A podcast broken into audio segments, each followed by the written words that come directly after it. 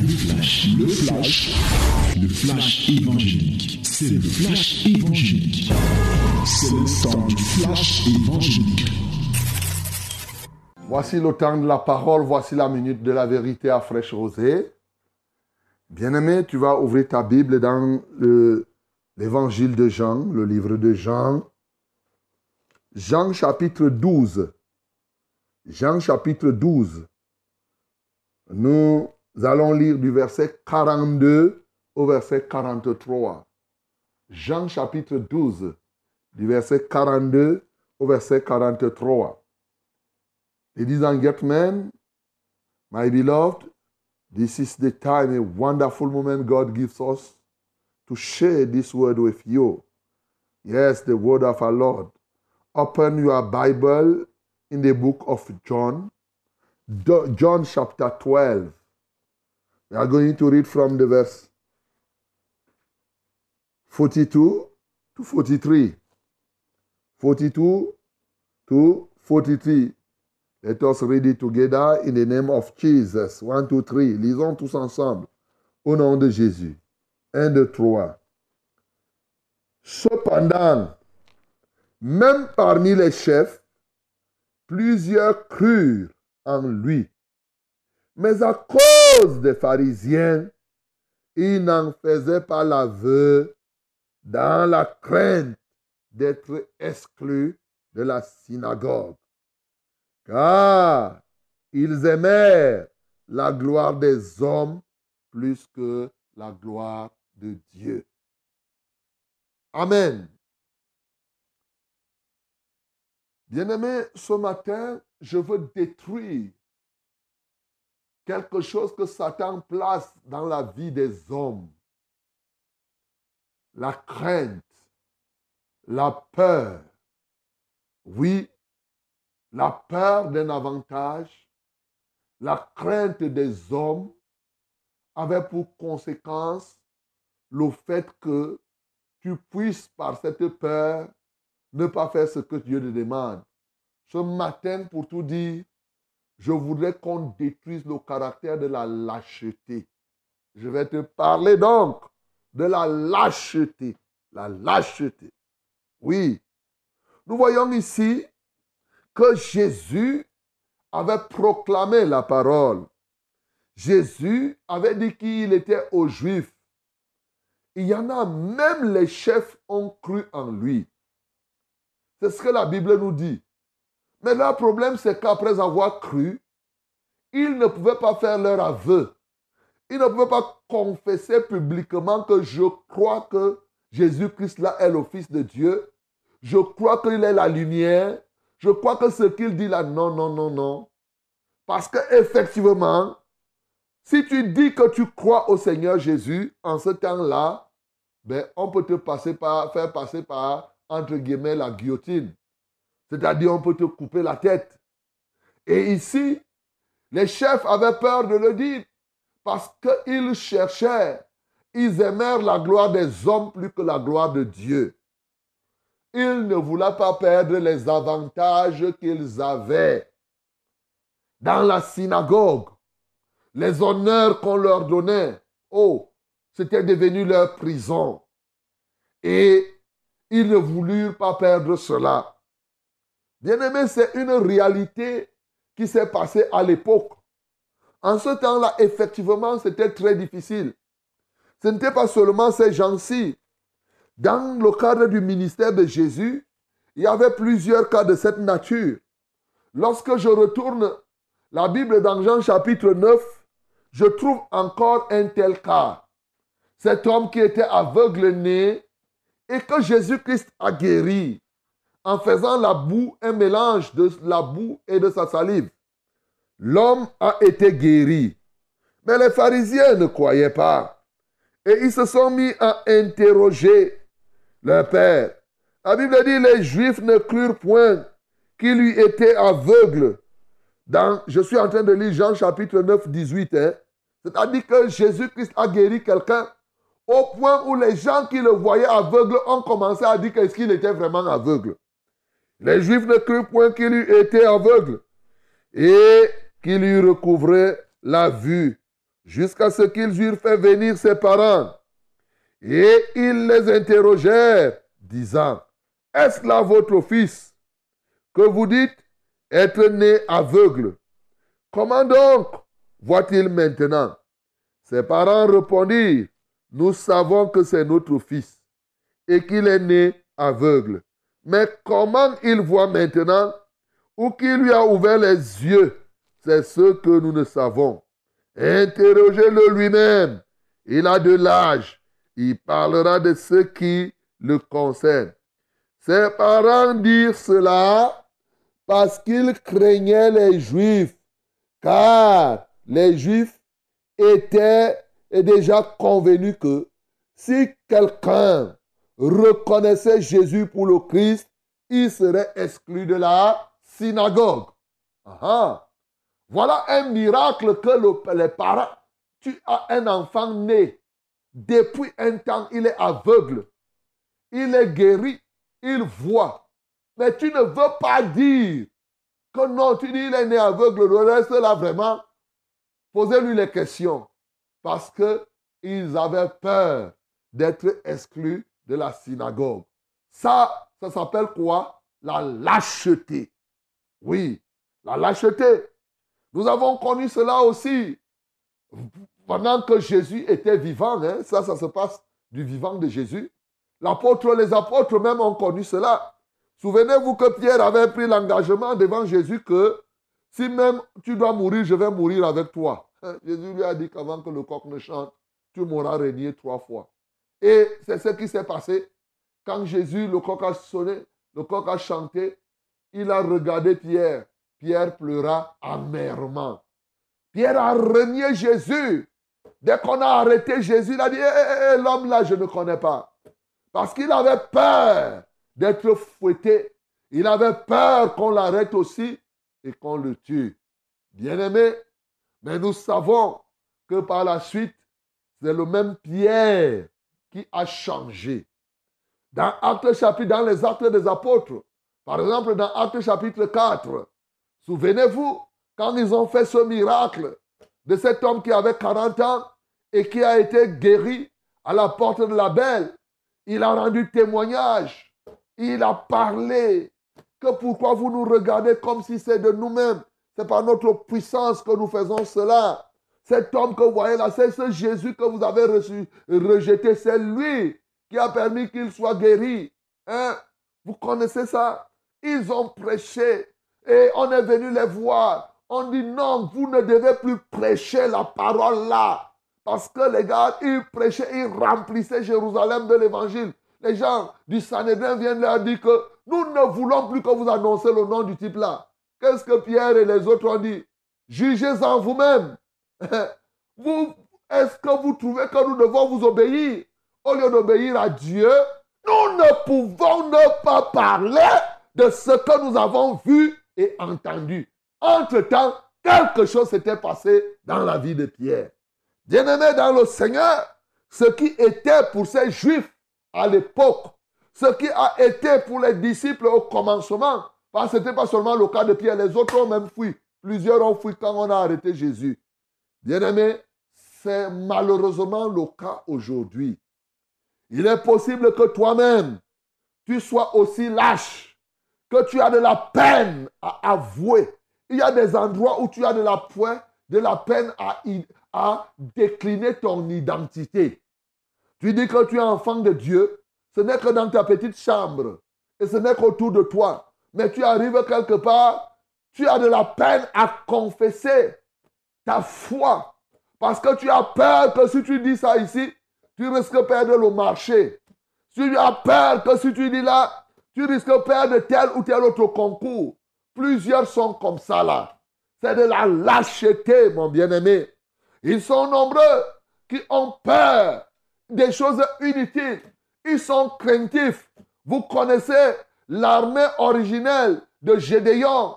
Dieu a dit un simple ils étaient nombreux, mais ils étaient peureux. Vous connaissez Saül lui-même et son armée avec David. La, la différence les, gens de l'armée de Saül qui ont passé leur temps à admirer, à faire des commentaires sur Goliath. ils sont nombreux comme cela, mon bien-aimé, qui regardent et qui ne voient que les Goliaths. Et quand ils voient les Goliaths, ils ont peur. Bien-aimé, c'est comme un caractère. Il y a des gens qui n'ont pas seulement peur de décliner leur identité par la foi. Il y en a qui ont peur. Par exemple, des poulets, des coqs, ils ont peur. Ils ont peur des souris. Il y a des gens qui ont peur des images de serpents. À la télé, ils voient le serpent, c'est une image de serpent qui bouge. Mais lui là, il fuit, il se cache. Bien aimé, c'est un problème. C'est de la lâcheté. Ils sont nombreux comme cela. Aujourd'hui, mon bien-aimé, quelle que soit l'origine, cette lâcheté peut provenir de plusieurs faits. Ça peut être un esprit, ça peut être aussi un élément de ton caractère. Un élément de ton caractère. Oui, ça peut être la peur comme ceci. Ils aimèrent la gloire des hommes plus que la gloire de Dieu. Il est possible que tu puisses aimer plus la gloire des hommes que la gloire de Dieu. La gloire des hommes au-delà de la gloire de Dieu. Quand c'est comme cela, tu cherches à maintenir tes privilèges. C'est pour cela que tu vas dissimuler. Vous savez ce qu'on a dit ici? Le fait, c'est ça qui peut te pousser à l'irrésolution. C'est ça qui fait que les gens soient compromis souvent. C'est-à-dire que tu évolues en dents de scie à cause aussi de la lâcheté. Voilà, c'est pour cela que souvent, tu peux être un accusateur. Parce que tu ne veux pas assumer. Refuser d'assumer ta responsabilité, c'est aussi une marque de lâcheté. Tu ne veux pas reconnaître et affirmer que oui, j'ai fait ça. Mon bien-aimé, mais quand nous voyons, Dieu assume ce qu'il a fait. Dieu assume d'avoir envoyé le feu à Sodome et à Gomorre. Dieu assume d'avoir envoyé le déluge pour détruire les hommes. Dieu assume cela. Dieu assume. Souvent même les hommes ont de la peine à dire comme ça que c'est Dieu qui a envoyé le feu. Dieu assume le fait d'avoir chargé Saül et d'aller exterminer les Amalécites, qui étaient un peuple qui ne lui était pas, qui, qui, qui, lui était opposé. Dieu assume ses positions. Bien aimé, mais les lâches ont de la peine à assumer ce qu'ils prennent comme résolution. C'est pourquoi ils sont dandinants. Ils dandinent à gauche, ils dandinent à droite. Ils disent ceci. Dès qu'ils voient quelqu'un, ils changent de bouche. Hein? Dès qu'ils voient ceci, ils avalent la parole. Hein? Hein? Il ne dit pas. C'est pour cela que les gens sont compromis. La Bible dit que la vérité a disparu. Elle a trébuché dans les lieux publics. Aujourd'hui, même les pasteurs ont de la peine à prêcher la vérité. Vous savez, il y a des moments où quand je parle ici, il y a des gens là-bas qui ont pitié de moi, qui disent que, oh, comme il parle là, est-ce qu'on va le laisser? Mais on ne va pas laisser. Me voici encore vivant. Bien-aimé, il y a des gens qui disent, oh, oh, oh, oh non, les vérités comme ça là, vraiment. Il y a des gens qui sont encore dans cette psychose. Ils sont la psychose de l'avant, des temps anciens. Ils se disent, eh, eh, si tu dis comme ça, on va t'arrêter. Eh, ben, ben, ben, ben. Voilà. Tu, encore ça, c'est déjà, c'est devenu une partie de toi-même, une partie de caractère. Ils se souviennent des choses qui étaient avant, les diodoques qui étaient avant, ou si tu restes ici, si tu dis que telle chose ne m'a... On, risque de venir t'arrêter. Hein. Ainsi de suite, ainsi de suite. Mon bien-aimé, tu t'es mis, tu es dans une prison. Incapable de rendre témoignage comme il se doit. Incapable de dire la vérité à quelqu'un. Mon bien-aimé, c'est de la lâcheté. Les lâches sont ceux-là qui passent leur temps à s'entraîner, mais ils ne jouent jamais. Le jour du match, eux, ils continuent les entraînements. Ils s'entraînent toujours. Dans la parole, ceux-là, c'est ceux qui passent leur temps à apprendre, mais ne parviennent jamais à connaître. Ceux-là qui passent leur temps à écouter et ne mettent jamais en pratique. Écoute-moi très bien. Ne pas mettre la parole de Dieu en pratique, c'est aussi de la lâcheté. Tu as peur. Tu te dis que, oh non. L'autre jour, on disait ici, est-ce que vous savez qu'il y a des gens dans leur lâcheté qui ont même peur de dire la vérité? Le don spirituel, il reçoit une vision la vision sur quelqu'un. Il sent que j'ai reçu une vision sur le révérend Charles. La vision, s'il n'est pas bonne, il dit que je ne vais pas lui dire. Je ne vais pas lui dire. Oui, bien-aimé. Moi, je dis comme ça, là, moi-même, il m'est arrivé, comme ça, à un moment, de ne pouvoir pas dire. Oui, ça, je peux vous le dire. Il y a eu un moment, dans le gène, Dieu me montre quelqu'un qui, qui était à l'église, qui était même conducteur d'une assemblée. Il était, Dieu me le montre, un serpent comme ça là, à deux têtes. Et sur le dos de ce serpent, le nom de ce conducteur était écrit sur son dos, sur le dos du serpent. J'ai regardé, j'ai dit, oh, est-ce que je dois aller lui dire? Je vous assure, mon bien-aimé, le courage m'a manqué d'aller lui dire que comment je te vois. Je te vois comme ça. C'était un serpent à deux têtes et sur le dos, c'était le nom de ce bien-aimé était, était écrit. J'ai toujours regretté cela, mon bien-aimé. Quelques temps après, mais le gars m'a déçu et il a démissionné du ministère. Et il a montré sa vraie face. Bien-aimé, il t'est déjà arrivé aussi d'avoir ce genre de lâcheté. Ça peut venir d'un caractère. Ça peut venir de ce que tu as peur de blesser quelqu'un. Tu te dis que si je lui dis, par exemple, pour mon cas, je me suis dit que ouais, tu commences à te poser mille et une questions. Et c'est ça, ça bloque la main de Dieu. Quand Dieu voit qu'il te montre les choses et que tu ne peux pas dire, avant de dire, tu ne sais pas, regardez la montrer en attendant ce que David a fait.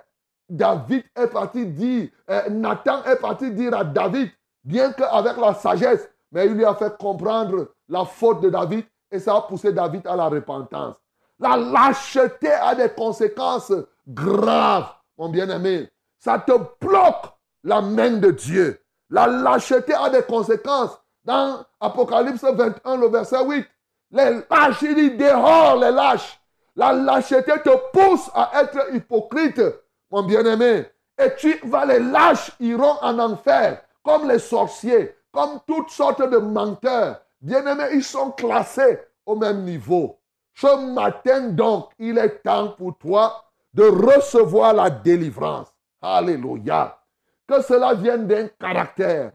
Que cela vienne de, du souci que tu as. Tu ne veux pas perdre la gloire des hommes, les avantages des hommes. Que ce soit parce que au-dedans de toi, tu te dis que non, si je dis ça, ça va le choquer. Au lieu de trouver un mécanisme, une sagesse de le faire. Ce matin, je puis t'annoncer que Jésus-Christ est mort. Il est ressuscité pour vaincre la lâcheté en toi. Il a affronté le plus grand ennemi, qu'est la mort, afin que toi, tu puisses être désormais victorieux. Quelle que soit la taille de Goliath, mon bien-aimé, tu dois affronter ce Goliath afin qu'il soit renversé et que la vision de Dieu dans ta vie puisse s'accomplir. Oui, il te faut cela. Il faut que tu sois délivré de cette marque que Satan a flanquée dans ton être, afin que désormais tu puisses être libre. Bien-aimé, il y a des gens, si on met même un ministre devant toi, ton propre grand frère, tu n'as pas le courage de lui annoncer l'évangile. Si c'est lui qui te paye la scolarité, il y a des gens qui ne sont même pas prêts à dire que je suis au ministère de la vérité. Parce que s'il dit non, on va le chasser de la maison.